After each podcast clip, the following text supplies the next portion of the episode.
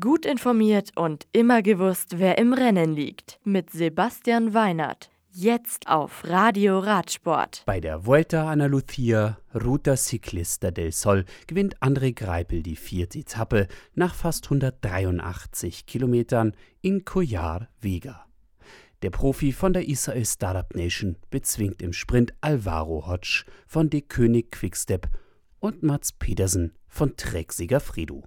Miguel Angel Lopez bleibt Leader der Rundfahrt und das mit 20 Sekunden Vorsprung.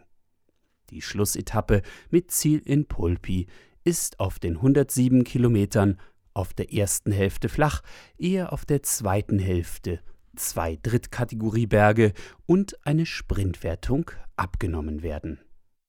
Und beim Giro?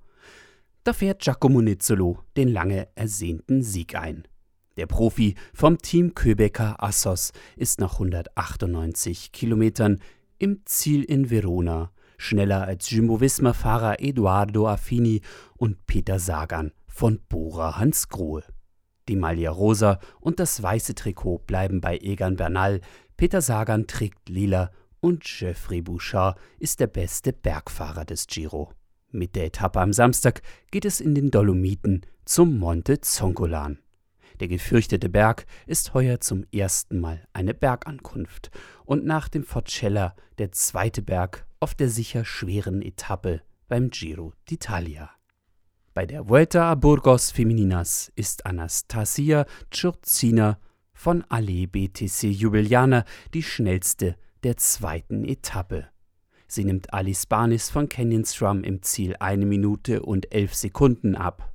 Dritte ist Trexiger Fredo-Fahrerin Amalie Diederiksen.